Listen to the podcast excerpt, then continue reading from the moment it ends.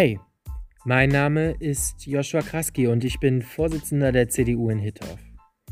In meinem Podcast Was wäre wenn nehme ich euch mit. Denn es geht um neue Ansätze. Wir wollen mutiger sein, denn Politik braucht Mut. Aber Politik braucht auch dich. Dieser Podcast stellt sich den Fragen, die sonst keiner stellt. Vielleicht, weil sie auf den ersten Blick etwas verrückt wirken. Aber wir glauben, es lohnt sich, über diese zu diskutieren. Deshalb hören wir nicht auf, kritisch zu sein und immer wieder neue Wege zu gehen. Komm gerne mit und sei Teil dieses spannenden Projekts, denn es ist Zeit, Neues zu wagen.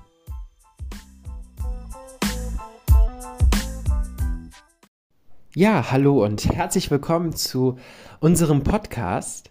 Ich freue mich, dass du wieder dabei bist und dass du heute wieder in diese Folge unseres Podcastes eingeschaltet hast. Im letzten Jahr haben wir als CDU Hit auf unser neues Grundsatzpapier beschlossen. Und mit diesem Grundsatzpapier wollten wir unsere Grundsätze für das nächste Jahr festhalten und uns ein neues Fundament schaffen, mit dem wir Politik machen wollen. Damit waren wir einer der ersten Ortsverbände und auch eines der ersten politischen Gremien äh, in Leverkusen, welches ein eigenes Grundsatzpapier formuliert hat. Aber anders als die meisten Grundsatzpapiere wollten wir dieses offen diskutieren. Wir wollten das den Menschen in Hittorf zur Verfügung stellen, um darüber zu sprechen, wie wir die Zukunft unseres Stadtteils gemeinsam gestalten wollen. Ein Punkt in unserem Grundsatzpapier nimmt eine ganz besondere Gruppe unserer Nachbarschaft in den Fokus, und zwar die Seniorinnen und Senioren. Wir glauben, dass die Seniorinnen und Senioren einer der wichtigsten Bevölkerungsgruppen sind, wenn es darum geht, die Zukunft unseres Stadtteils zu gestalten. Und heute, heute darf ich mit einer Seniorin genau darüber sprechen, was sie sich darunter vorstellt, wie wir Hittorf in Zukunft gestalten wollen und was für sie eigentlich Hittorf bedeutet.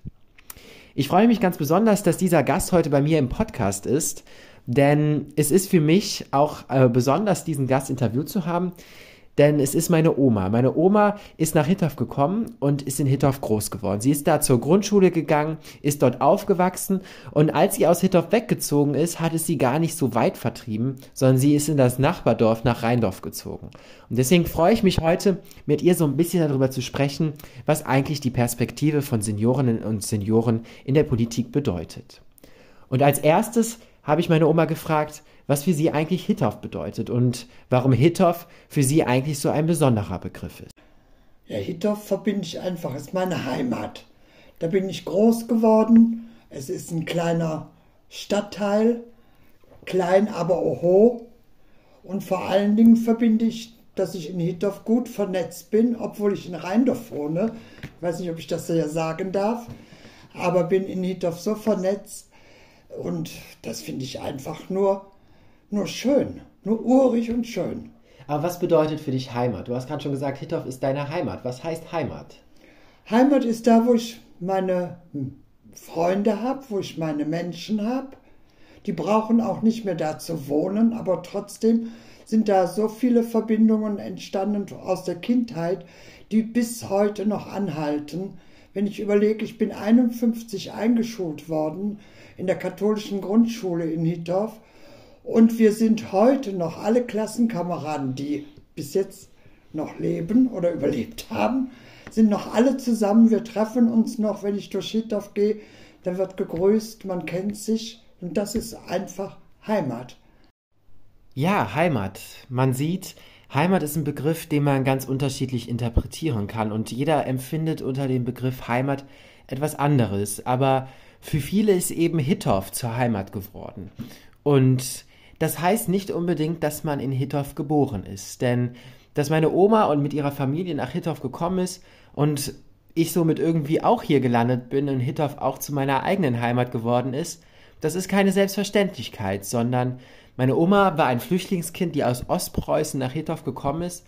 Und wie sie das erlebt hat und wie sie in Hittorf angekommen ist, das hat sie mir eben auch erzählt ein bisschen tiefer darauf eingehen, weil es ist nicht so ganz selbstverständlich, dass wir als Familie in Hittorf so verwurzelt sind und auch, dass du da groß geworden bist, weil geboren bist du in Hittorf nicht, sondern du bist aus Ostpreußen mit deiner Familie und mit meiner Tante Heidi nach Hittorf gekommen und bist dann erst da eingeschult worden.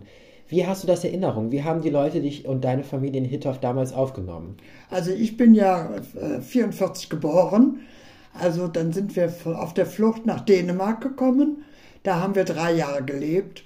Und dadurch, wie wir ausgesiedelt wurden, dass wir schon Verwandte in Hittorf hatten, und zwar von meiner Mutter, der Schwager, der war schon Hittorfer.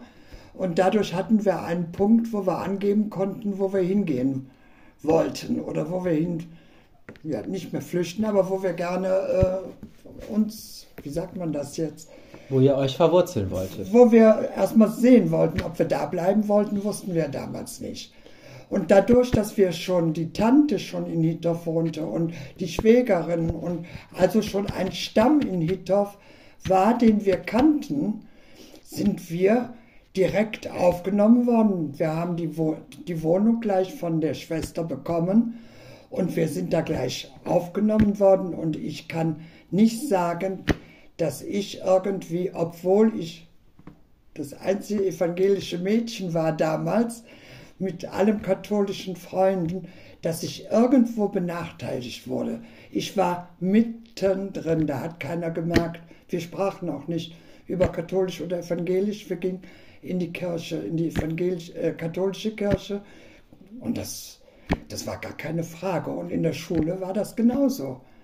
Ich glaube, das ist genau das, was auch Hittorf so ein bisschen ausmacht, oder? Ich glaube, wir sind sehr offen für neue Menschen und wenn Menschen nach Hittorf kommen, dann haben sie eigentlich, glaube ich, immer direkt die Möglichkeit, bis heute direkt Teil dieser Gemeinschaft zu werden. Also ich persönlich habe das auch immer so ein bisschen erlebt. Ich selber bin ja auch nicht in Hittorf geboren, muss ich gestehen, aber ich bin ja auch in Hittorf zur Grundschule gegangen, in den Kindergarten gegangen und bin bis heute da geblieben. Und ich glaube, das ist so ein bisschen das, was hinter dem Begriff Hittorf auch steht, dass wir total offen sind für neue Menschen und Lust haben, Menschen kennenzulernen und man bei uns, sei es in den Vereinen, sei es in den Gemeinden oder sei es einfach in der Nachbarschaft, immer direkt mitmachen kann. Du hast es eben schon mal so ein bisschen gesagt, du hast deine Freunde in Hittorf und du bist vernetzt in Hittorf. Jetzt möchte ich erstmal von dir wissen, gerade in Bezug auf Seniorinnen und Senioren, weil ich hoffe, das klingt jetzt nicht doof, aber dein Freundeskreis ist ja gerade diese, diese Altersklasse. Was genau. glaubst du, was beschäftigt diese Menschen am meisten, wenn es darum geht, sich zu fragen, wie wir Hittorf gestalten müssen? Also so viel ich weiß, sind die eigentlich alle auch gut durch Vereine äh, aufgehoben worden. Also es gibt diesen äh, Nachbarschaftsverein, dann gibt es Dienstag in der katholischen Kirche das Frühstück, wo die alle hingehen vom Roten Kreuz, wo ich für mich persönlich denke, ich bin noch zu jung dafür, aber meine Freunde, die im gleichen Alter sind, die fühlen sich da sehr gut aufgehoben. Und das finde ich super dass die mehrere Punkte haben, ob das die evangelische Kirche ist, Ü60, ob das die katholische Kirche ist. Also die fühlen sich in diesen Vereinen schon ganz gut aufgehoben. Also du sagst, dass vor allem die Vereine und die Organisationen so der Kern sind, wenn es darum geht, für den Senioren Politik zu machen. Also was ich so ein bisschen bei dir raushöre und meine Frage ist, stimmt das? Ähm, dass wenn man Senioren fördern möchte, dann muss man eigentlich die Anlaufstellen, da wo Senioren schon hingehen, da muss man die fördern. Ist das, das richtig? Das glaube ich ganz bestimmt. Das glaube ich ganz bestimmt. Wenn man da reingeht und in diese einzelnen Gruppen reingeht und die fördert, ist egal, ob das Ü60 ist oder Rote Kreuz oder irgendwas und das gefördert wird. Ich glaube, da ist ganz viel Potenzial, äh, was man da noch äh, erweitern könnte. Und man muss natürlich auch sehen, alles ähm, altersgerecht. Die Einfahrten altersgerecht machen, weil viele jetzt schon mit dem Porsche äh, kommen. Äh, Rolli Porsche oder wie man das nennt. Ich habe natürlich noch keinen. Aber äh, das muss auch äh, altersgerecht sein und da muss man vielleicht mal irgendwie ein bisschen unterstützen, dass die Einfahrten und dass man gute Möglichkeiten hat, dahin zu kommen. Hm. Stichwort altersgerecht. Wir haben im letzten Jahr viel über den Verkehr diskutiert.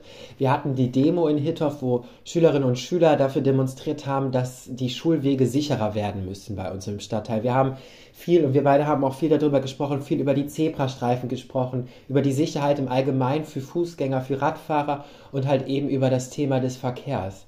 Ähm, glaubst du, das ist ein Thema, was auch vor allem Senioren betrifft? Oh ja, es sind noch einige Senioren, die auch mit dem Fahrrad unterwegs sind. Und da finde ich die Fahrradwege, die sind katastrophal. Also ich persönlich würde mich nicht mehr trauen, durch Hittorf mit dem Rad zu fahren. Aber ich höre von anderen, dass sie noch fahren. Und dann ist auch noch das Problem, zum Beispiel an der Ringstraße, dann sind die Pflastersteine, obwohl das neu gemacht worden ist, die Pflastersteine schon wieder locker. Äh, das gehört auch viel Pflege dazu, die Straßen auch dann in Ordnung zu halten.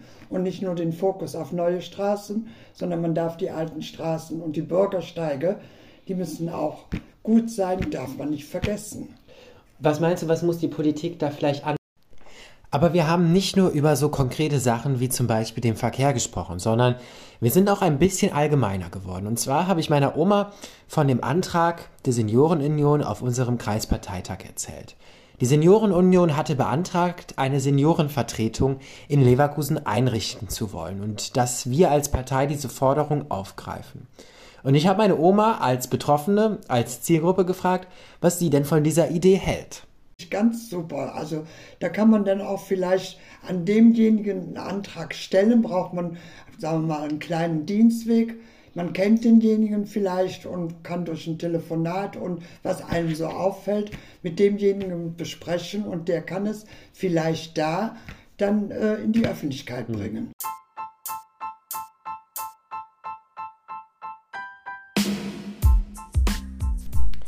Ja, das war der erste Teil von dieser Podcast-Folge mit meiner Oma zum Thema Seniorinnen und Senioren. Den zweiten Teil, den kannst du in unserer nächsten Folge hören. Bis dahin schau doch einfach mal auf unseren Social Media vorbei unter CDU Hithoff, sei es auf Instagram oder auf Facebook.